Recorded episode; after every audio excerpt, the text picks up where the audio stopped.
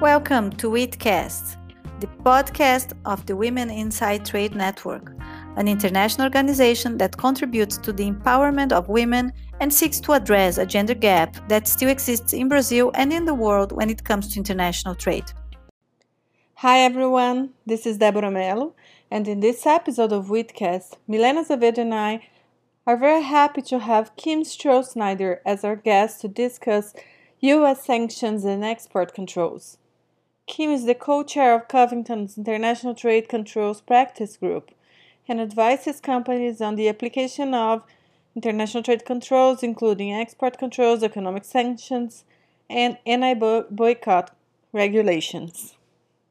In addition to that, she counsels clients across a range of industries on trade control matters, including resolving complex compliance, uh, enforcement, licensing, and jurisdiction classification issues.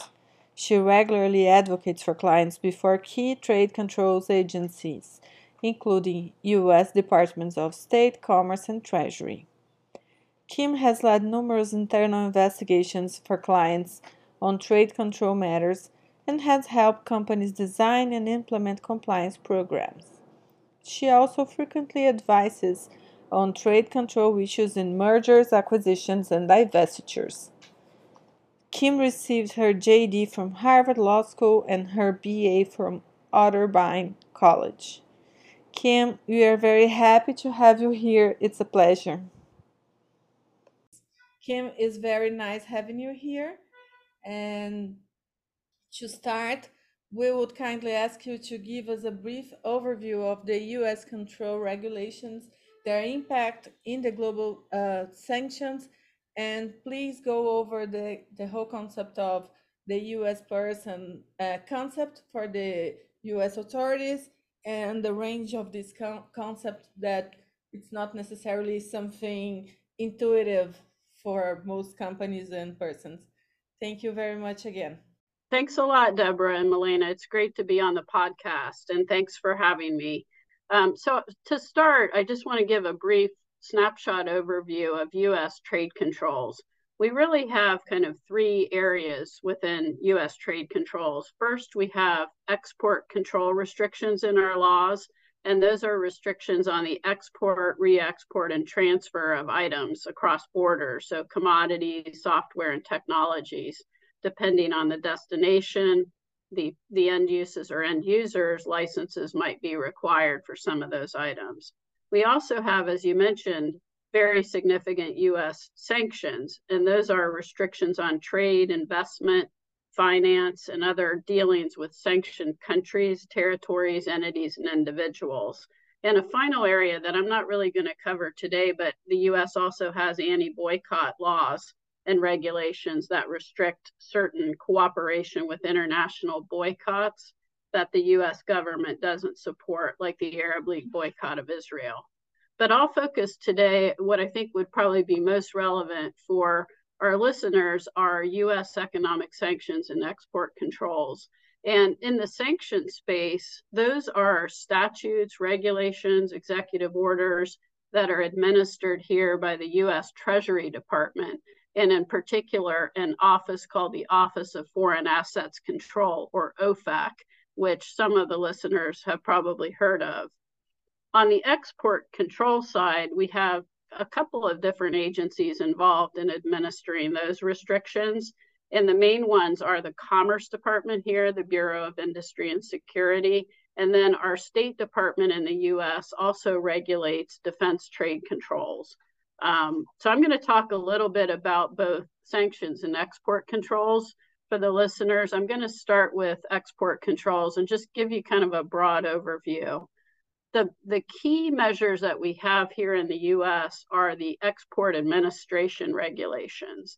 And those broadly regulate the export, re export, and transfer of items that are subject to the EAR. This could be um, equipment or chemicals or materials, software, technology, and a whole host of items that are both commercial items, some dual use items because they could be used in both commercial and military applications, and then some military items as well.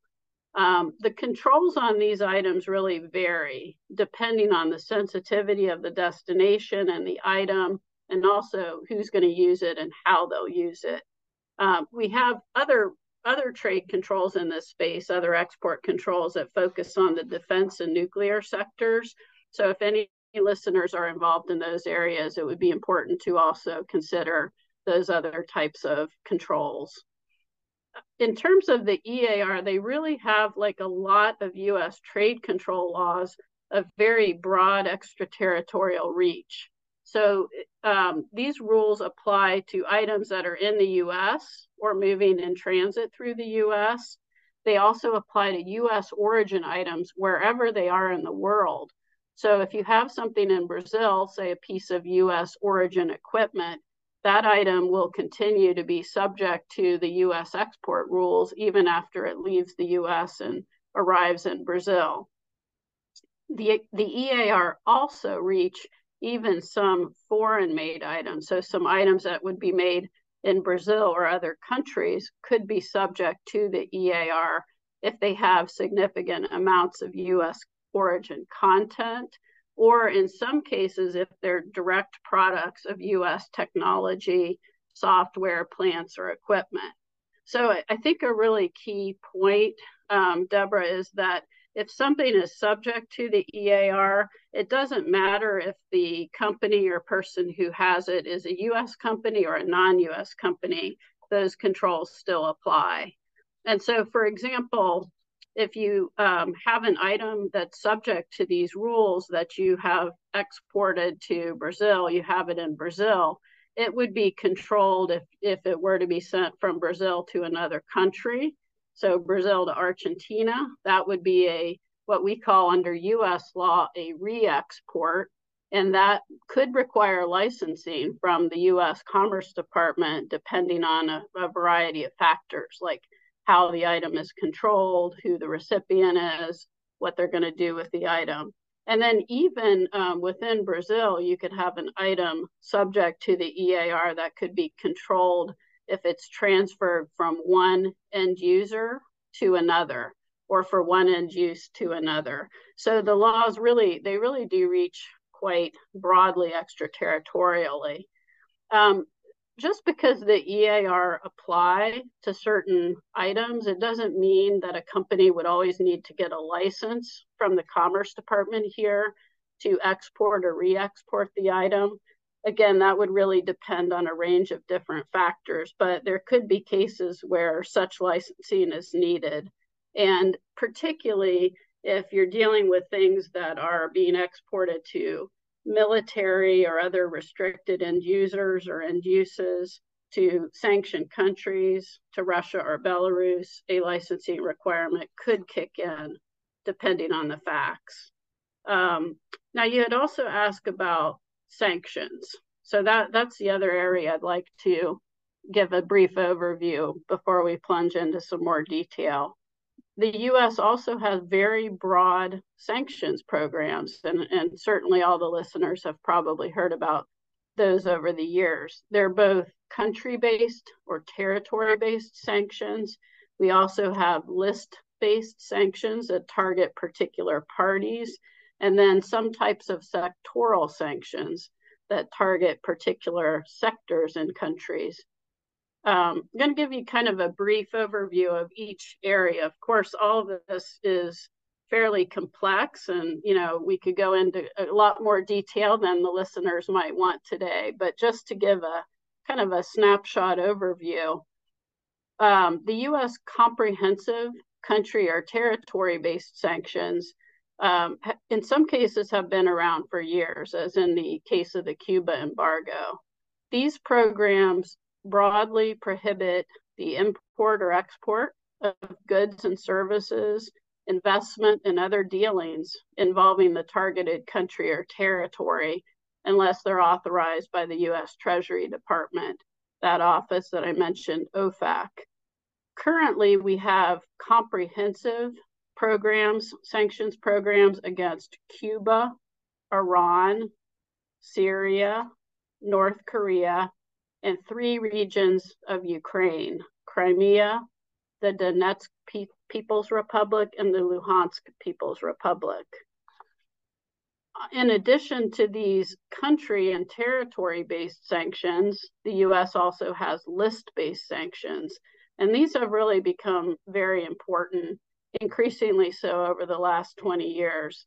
Um, this is a, a concept where OFAC has a list of parties, entities, individuals, groups, vessels, and aircraft that are targeted for sanctions. And the key list here is the list of specially designated nationals and blocked persons that's also called the SDN list. There's a broad prohibition against US persons dealing with SDNs in any manner, and there's a requirement that the property of SDNs has to be blocked and reported to OFAC. So, blocking is putting property such as cash or other liquid assets into a blocked account. It's like an asset freeze. And SDNs can be anywhere in the world. You know, there are some parties in Brazil listed on the SDN list, although not a lot. And there are many more in other parts of Latin America, such as Mexico and Colombia. There's an important rule that OFAC has, which is called the 50% rule. So if a if an entity, a person is listed on the SDN list, um, if that person or entity owns another company, 50% or more, then that other company is also treated as a blocked party. It's treated as an SDN. That's a very challenging rule for many companies to grapple with, but it's an important rule to know about. And what, what that essentially means is if you are a, a Brazilian company and you're doing screening of, of, sanctions lists against, say, one of your counterparties. You want to see if they're on the sanctions list. That's um, a very good and helpful step in terms of U.S. sanctions compliance. But it would also be important to consider who owns that company. You know, can I do some due diligence to figure out who the ultimate beneficial owners are and screen those parties as well? So, for example, if you had a company that you wanted to do business with that was not on the SDN list, but you did some ownership research, you might find it's owned by a sanctioned person, you know, a sanctioned narcotics trafficker, a sanctioned Russian oligarch, or some other such party. And that would mean that the company you're interested in would also be treated as sanctioned if that sanctioned person owned 50% or more. So these are these list-based sanctions can be really quite important. And then um, on top of this, we also have some jurisdictions that are high risk, I would say, from a sanction, pardon me, from a sanctions perspective. And that would include Russia, Venezuela, Afghanistan, and Burma or Myanmar. Um, they're not subject to full comprehensive sanctions, but Russia is very uh, subject to very significant sanctions and export control restrictions that I'll talk about in a second. Venezuela, um, the US government has sanctioned the government of Venezuela, so that's important. And then for Afghanistan and Burma, there are sanctions against key parties that hold government positions. And so that can make doing business there really challenging. Um, to touch on the last part of your question, Deborah, you ask, you know, who, who must comply with these sanctions? Because a listener in Brazil might think, well, that's very interesting, but how does that tie to me? And the sanctions can, in fact, have application for companies in Brazil. So all of these sanctions that I've described apply to US persons. And that includes US citizens or permanent residents. That's somebody who has a US green card wherever they're located in the world. So if you're a Brazilian company and you have some executives or some salespersons who are US citizens or dual citizens of Brazil and the US, those are US persons and they have to comply with these sanctions measures even if it's a Brazilian company. Sanctions also reach entities that are organized under US law and their foreign branches and offices. So if you have a, uh, uh, branch in Brazil of a US company, that would be treated as a US person. Um, US persons also include anybody, person, or entity that's present here in the US. So if you are a Brazilian executive and you are traveling to the United States for pleasure or for work, while you're in the United States, you're treated as a US person who has to comply with these sanctions. And then finally, the Cuba and Iran sanctions are a little bit different and they're broader. So they apply both to US persons, so all the, the types of persons that I've just described, plus entities that are owned or controlled by US persons. So a foreign subsidiary of a US company would have to comply with the US, Cuba, and Iran sanctions. And that, that can be a really important fact. Um, just, just one final point on this topic is that US um, persons do have to comply with US sanctions and non-US companies that are affiliates of subsidiaries of US companies will have to comply with the Iran and Cuba sanctions. But it doesn't really stop there because OFAC can assert jurisdiction, can assert that these sanctions apply, even in some cases to non US persons. So a Brazilian company, if it causes a US person to violate the sanctions, so if a Brazilian company were to um, involve uh, US persons in transactions with sanctioned countries or with SDNs, that Brazilian company could be liable itself for violating the US sanctions because it caused a US person to do something contrary to the sanctions. And you see that sometimes with uh, non US companies that are using the US financial system know, much trade is done in US dollars. Many US dollar transactions clear through the United States. And so a Brazilian company could think that, you know, these sanctions don't apply. We're in Brazil, we're fully Brazilian. But if you're doing transactions in dollars or otherwise involving US banks, you may have a tie to the US so that you'd have to consider these, these measures. Um, and, and in some cases, even if you don't have a tie to the US, there could be a type of sanction the US could apply on a company in Brazil or elsewhere, a, a secondary sanction where it would consider placing that company on the SDN list if it's doing things like providing material support to a narcotics trafficking organization, a terrorist, or some other party that's on our sanctions list.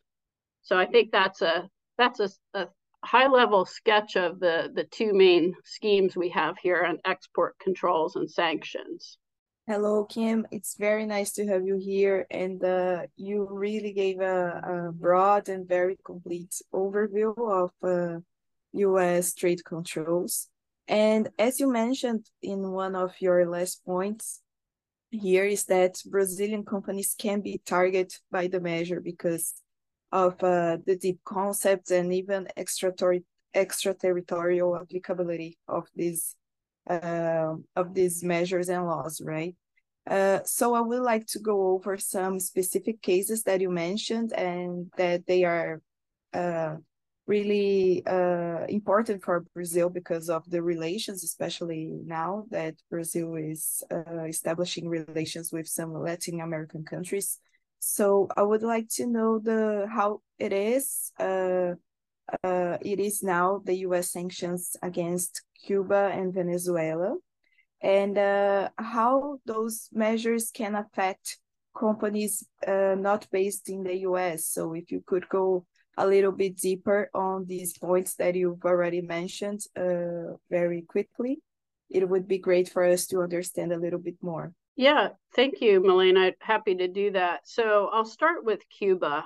Um, you know, my understanding is that President Lula visited Cuba many times during his first presidency, and that the relationship between Brazil and Cuba has really been kind of revitalized since his reelection in 2022. So I do think it's important for Brazilian companies, in light of that, you know, um, stronger relationship, to think about the U.S. sanctions and whether they might come into play. Um, just to kind of recap, and then maybe to give an example, with respect to Cuba, that is the longest running U.S. sanctions embargo. It really goes back 60 years now. So the U.S. has a, a broad embargo against Cuba still on the books that prohibits virtually all trade, investment, and other dealings with or involving Cuba, its government, or its nationals, or property in which Cuba or Cuban nationals have had an interest. In addition to that, some Cuban parties are designated on the SDN list for additional sanctions. So it's really quite a comprehensive regime. You may have heard of about some easing of those sanctions in the past years under President Obama. There were some uh, moderate res- restrictions lifted or eased, but a lot of those um, snapped back into place. There was some further tightening of sanctions under the Trump administration here. And so today it really still is a very comprehensive embargo. Even if there's trade in things like food or agricultural commodities, which I understand are, you know, an important um, trading sector for Brazil with Cuba, there still can be U.S. laws and sanctions laws and export controls that could apply, and you know that companies would need to navigate on top of that, we also have something that's not really a sanctions measure per se, but we have a statute on the books here, the Helms-Burton Act, which listeners may have heard about, that create different type of adverse consequences, such as a risk of litigation here in the U.S. if non-U.S. companies traffic in property in Cuba that was nationalized in, in which a, a U.S. national holds a claim. So this is a broad uh, set of measures. It's been very, you know, I would say controversial. There are a number of other countries that do not support this Cuba embargo and, in fact, have implemented their own laws to block it, you know, their own blocking statutes. For example, the EU, the UK, Canada, and Mexico. So there's a lot of complexity there with that said, you know, I thought maybe I would give an example um, before moving on to talk about Venezuela. Um, let's say, for example, you have a Brazilian company, so it's it's not a U.S. entity, but it has a U.S. subsidiary, and that Brazilian company wants to operate a hotel chain or a group of hotels in Cuba through a contract with the Cuban state-owned entity. Um, might think what what U.S. sanctions or other measures could potentially be in play here? What might you need to consider? And the things that I would think about are, you know, there's a U.S. subsidiary of this Brazilian company, and there's a very broad range of conduct that would be prohibited for that subsidiary and its its employees. So they really couldn't facilitate or support or participate in the um, activities running the hotels in Cuba. They couldn't give strategic advice on it. They couldn't approve it. They couldn't support it in any way unless they were authorized by OFAC, which likely wouldn't um, give authorization for that. In addition, um, the Brazilian company itself would have to be very careful not to cause any violations by US people or other people subject to US jurisdiction such as by trying to use US computer servers to run transactions with those hotels, to uh, do business related to those hotels in US dollars. And then, of course, you could have some Helms Burton considerations if the hotels had been expropriated from a US national. There could be some litigation risks and some risks of um, difficulty for the Brazilian company um, leaders and traveling to the US. So, you know, if you switch that situation around and you said this is a Brazilian subsidiary of a US company, then of course that Cuba embargo would fully apply to that Brazilian subsidiary as well as to its US parent. So that, that's just kind of one snapshot. Any listeners who have particular fact patterns or considering Cuba transactions, you'd always have to, you know, get specific legal advice and consider the facts because all of these these questions can be very fact specific and the law can sometimes change. Um, with respect to Venezuela, which was the other part of your question, I also understand that you know Brazil and Venezuela trade has been on the uptick as well, and diplomatic relations have resumed after President Lula's reelection. So again, there there's a potential there for some tension for Brazilian companies in trying to do business with Venezuela, given the U.S. trade control restrictions. And just to touch on the key measures there, um, going back to August of 2019, the US government imposed property blocking sanctions against the government of Venezuela. And that's very broadly defined. So the US government didn't target the whole country of Venezuela the way they did Cuba or Iran, but they did target the government, and that includes government owned or controlled entities, people who act on behalf of the government, government employees, and contractors. Um, in addition to that, there's a, a, number of key Venezuelan entities that the uh, Treasury Department, OFAC, has placed on its SDN list. And that includes PDVSA, the big state run oil company, oil and gas company, and also the Central Bank of Venezuela. So those are those are important restrictions that apply to U.S. persons. Um, non-U.S. persons also have to be very careful. So non-U.S. companies like Brazilian companies, if they're engaging in trade with Venezuela, um, there's a uh, provision in an executive order in the US that allows the, the US government to sanction companies that provide material assistance to persons on the SDN list. And that's a very pretty broad concept, but something that could be, you know, obviously very problematic. And then we also have in, in a different executive order authority for the US government to sanction non-US companies and people that are operating in certain sectors of the Venezuelan economy, you know, gold, oil, defense, financial sectors, or if they're engaging in corrupt transactions in Venezuela. So that's pretty broad. Um, in, in fact, it's kind of used sparingly so far, those, those sanctions against non-US companies, but they have been used in some cases to target parties that support, for example, illicit oil trade by PDVSA. Um, so, so just to give maybe one example here, let's say we have a Brazilian subsidiary of a US company that wants to trade with Venezuela. And the example I'll give is this Brazilian subsidiary would like to import raw aluminum from Venezuela to use in a fabrication facility in Brazil. So for starters, um, these sanctions are different than the Cuba ones we just talked about. Uh, the Venezuela sanctions apply to U.S. persons. So they fully apply to that U.S. parent company, but they don't apply to the Brazilian subsidiary. That's a non US company incorporated in Brazil. But the Brazilian subsidiary would have to be careful here and, and it would have some sanctions issues to consider.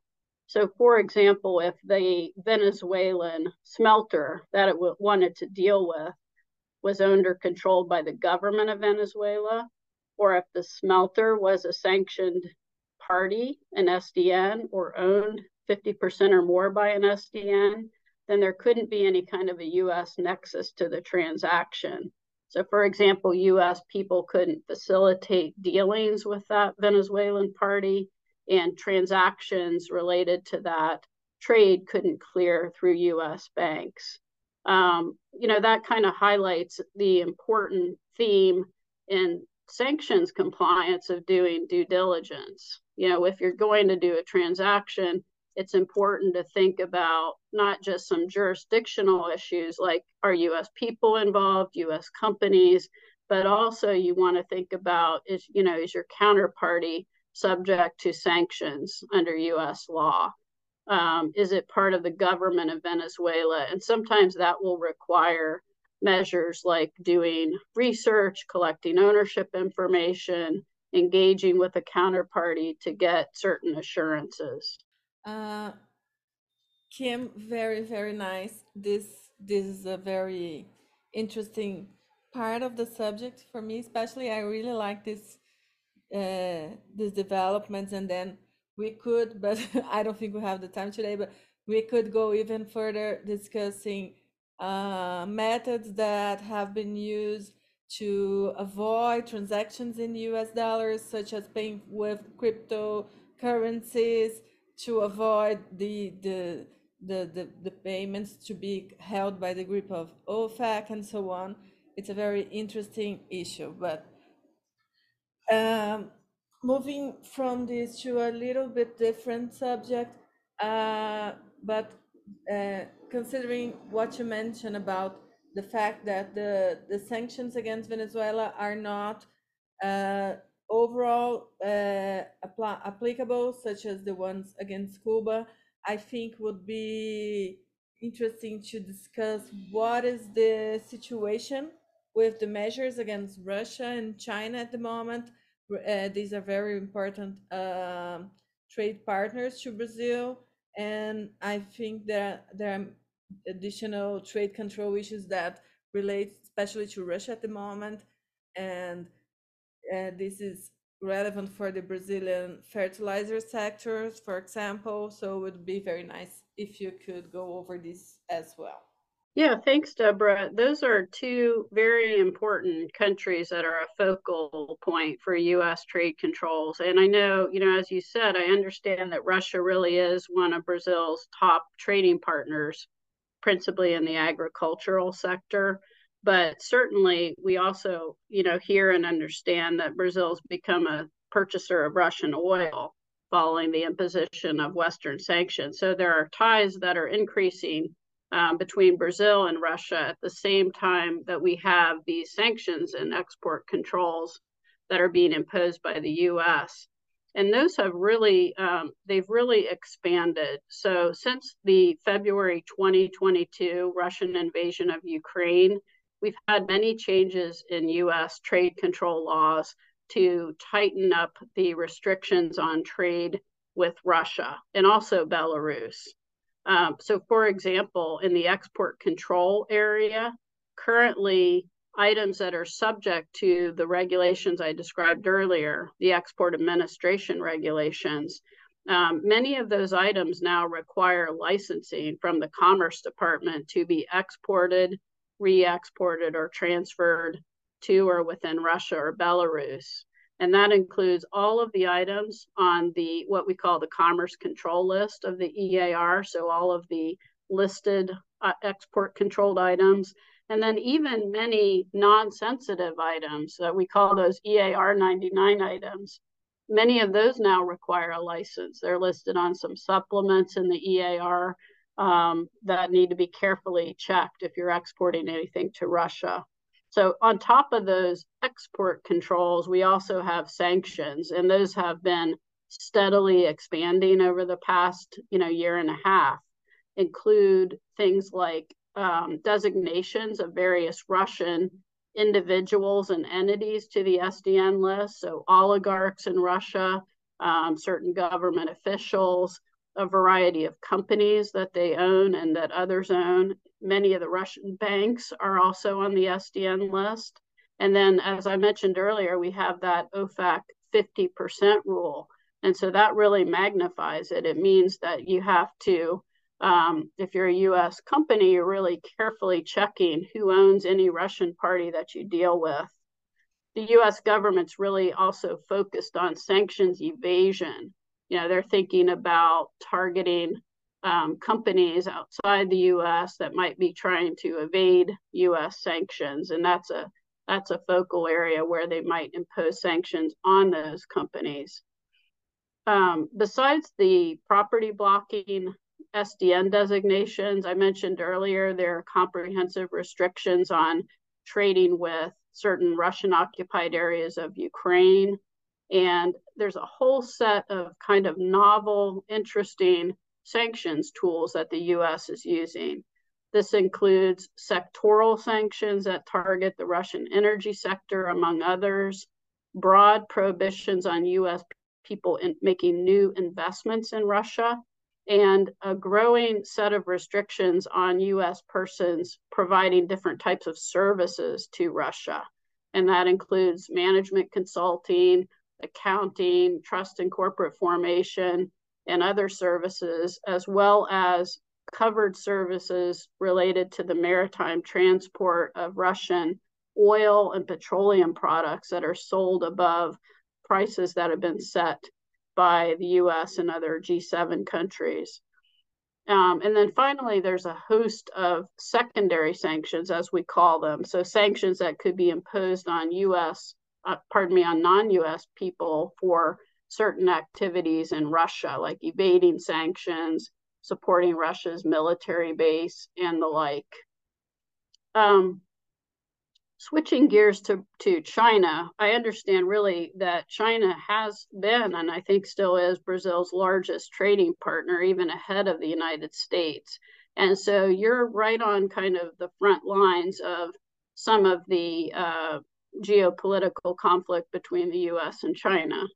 Um, Brazil's strengthening its ties to China, including with respect to sensitive technology items and so one of the things that, you know, I think is interesting is I understand that Brazil and China are working together and cooperating even on things like semiconductors, the semiconductor sector, and that uh, President Lula has visited China and visited companies such as Huawei, which is the big Chinese telecommunications company that's been the target of various US um, export control restrictions.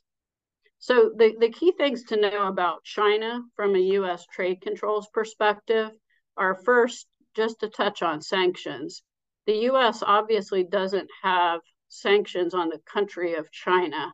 You know, that it's still a key um, trading partner for the US as well, despite these tensions. But the US does have various targeted sanctions against persons and companies in China um, for human rights and other reasons. So, for example, if you're doing business in the Xinjiang region of China or in Hong Kong, um, there are sanctioned persons and entities in particular in those areas. There's also, you know, general worry and concern and attention by uh, U.S. companies about what the future might hold. You know, might there be increased sanctions in the future if something happens with respect to Taiwan or if China is more involved in supporting Iran or Russia's war against Ukraine. And so sanctions are an area to watch for China. The other area, export controls, very much are a focus right now in the US. So um, you may have read in Brazil that we have a, an expanded set of restrictions on trade involving the Chinese semiconductor sector. We had some important rules that came out last October 2022 that amended our EAR and made those restrictions even tighter. We also have restrictions in the US on military tra- related trade. So, trade in even commercial items with parties in China that might be military end users or engaged in military end uses. And then, of course, we have a very broad defense trade embargo on China. So we don't permit defense articles to go um, to China that are subject to the US rules, the ITAR, the International Traffic in Arms Regulations. And then finally, we've got many Chinese parties that have been designated to a, an export control list. So just as OFAC on the sanctions side has its SDN list, on the export control side, our Commerce Department has several lists of restricted parties, and a key list is called the entity list. Um, you'll find that Huawei and certain other parties are on the entity list. So that that can be very important to check as well if you are dealing in items that are subject to U.S. export control regulations. And as I mentioned earlier, those apply to U.S. companies and non-U.S. companies. So if you have these items in Brazil that are subject to U.S. export controls, they may be restricted for you to uh, re-export or transfer, um, including exports to China. Now, you know, one maybe just one quick example. I know we're heading to kind of wrap up, but um, for example, if you had a Brazilian company, let's just say like a microelectronics startup company in Brazil that's asked to provide some components to a telecommunications plant in Brazil that's owned and operated by a Huawei affiliate. You might think, well, what, you know, what US trade control restrictions could arise there? And there are two, uh, currently two Huawei affiliates in Brazil that appear on the Commerce Department's entity list. Um, it's prohibited, as I said, even for a non US company, so a company in Brazil, to provide any item, any item that's subject to the Export Administration regulations to Huawei or its listed affiliates without a license. And so that would mean that if that Brazilian company wanted to trade with Huawei, engage in activities, it would really need to take a close look at those items that it was furnishing to see whether they might be subject to U.S. export control restrictions. That could be um, because they're U.S. origin, or it could be because they're made outside the US, they're foreign made, but they have significant US content in them, or they were made using US technology, software, plants, or equipment. Uh, thank you so much, Kim. It's uh, it's a pity that we are going to the end now. We have to go through a lot of things, and it has been uh, really interesting to hear about this subject. Um, to to finalize our episode, I would like to understand a little bit what it seems an apparent increase of enforcement of the US trade control measures. Because we've been seeing a trade war with China and uh, of course human rights and even labor rights enforcement and uh, also the conflict with Russia and uh, this uh, the change in relations with some Latin American countries, as Cuba, as you mentioned, the Obama government has lifted some some uh, measures uh, against the country, and now Venezuela is uh, getting uh, stricter. The the trade with uh, Venezuela has been has becoming stricter. So it seems that there is an increase of the enforcement, or the measures are becoming more strict so I would like to understand that. And also how these measures have been enforced and how the, the US authorities have been imposing penalties and the, the measures against the companies that are target of of trade controls. That's an excellent question because that's this is a very important topic right now in US trade controls. Um, for starters, it, it's important to realize that the penalties for violating U.S. export controls and sanctions can really be quite severe. Um, so, for example, we have the possibility of maximum civil penalties of about 350,000 US dollars per violation, or twice the value of a transaction, whichever is greater and civil penalties you know for the the lawyers who might be listening in can be imposed on a strict liability basis. And what that means is you don't have to mean to violate the law. You know you don't have to be doing it on purpose but you can still violate the law and face a civil penalty. And that's true under our sanctions laws enforced by OFAC as well as the BIS export control rules. There's also a possibility of criminal penalties when people or companies are acting willfully to violate the law. And those, again, can be quite severe. So they can be up to $1 million per willful violation or twice the value of the gain or loss from the transaction, whichever is greater. In addition, jail time is possible of up to 20 years per violation. So these measures, they're, they're very complex, but they also have very significant penalties for companies that run afoul of them. Um, to go to your question, we do see a very significant uptick in enforcement activity in the trade control space here in the US. And in particular, a lot of that targets trade with China and Russia. So we have, uh, you know, aggressive and coordinated civil and criminal enforcement actions that focus particularly on those two countries.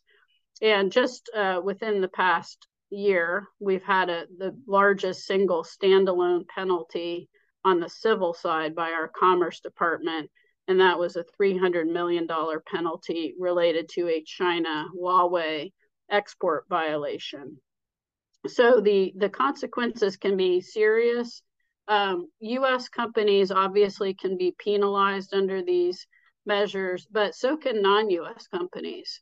So you could certainly have risk as a, as a Brazilian company if you're violating the EAR, you know, trading US items with parties or countries that aren't eligible to get them, or violating the sanctions, you know, involving US people or US banks in transactions with sanctioned countries or persons. Um, the other the other trend we see is under both sanctions and export controls, there's a policy uh, and a practice where companies that do run afoul of the law can file voluntary disclosure. So they can go to the US government agency and describe a violation that they did and what they've done to correct it. And they can get some really significant mitigating benefits, you know, potential lower penalties or maybe no penalty at all.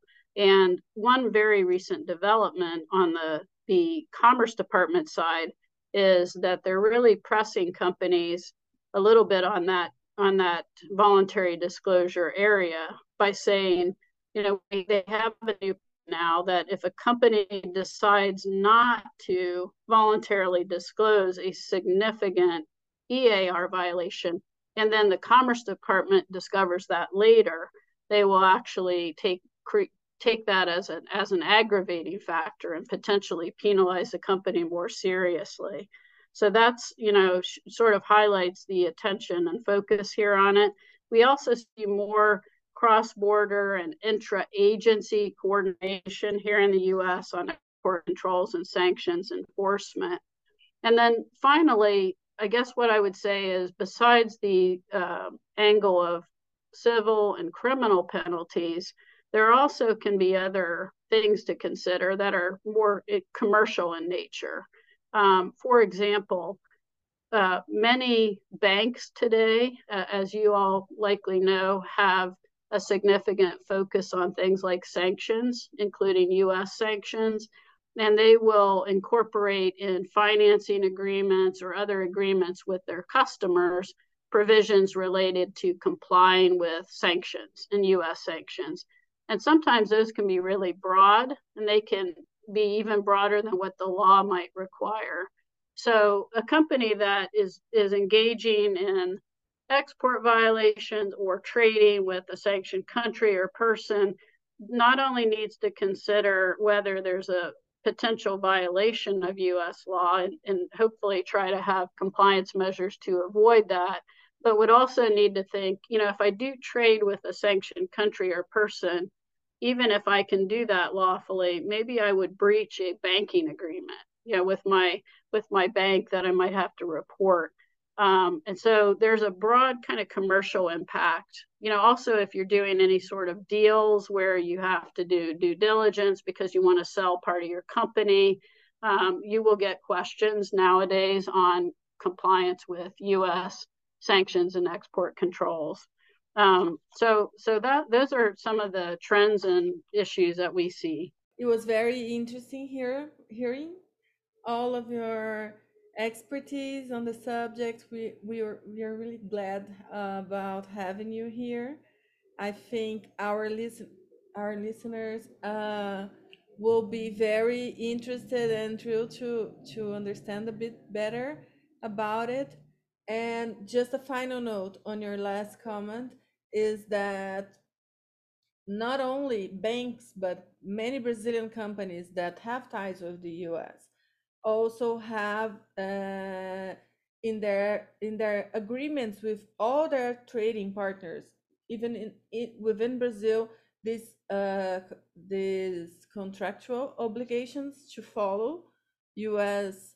Uh, trade control regulations and so on. So this may be like multiplied for a, a, a very large number of problems if a company breaches any of the SDN list or OFAC regulations, and then this could escalate to a very high uh, number of issues because they would they would breach a lot of a lot of, of agreements with their partners uh, in addition to the US law and banking agreements so. Excellent point. I mean they they really can have broad ramifications um, and so it it does really put a premium on thinking about these issues ahead of time you know uh, doing things like risk assessments of your business having having policies and procedures and doing training to help guide employees because it's a complicated area. It does change you know it, as the political wind you know these laws can change they're complicated so things that we've talked about today like related to trade with Huawei and the export administration regulations. Um, those are all good things to think about in advance to assess your business, to have policies, procedures, and training that uh, hopefully keep you on the right side of these laws when they apply. Amazing, Kim. Thank you very much again for for participating. We are thrilled to have you here. It's been a pleasure. Thank you. It's my pleasure. Thank you.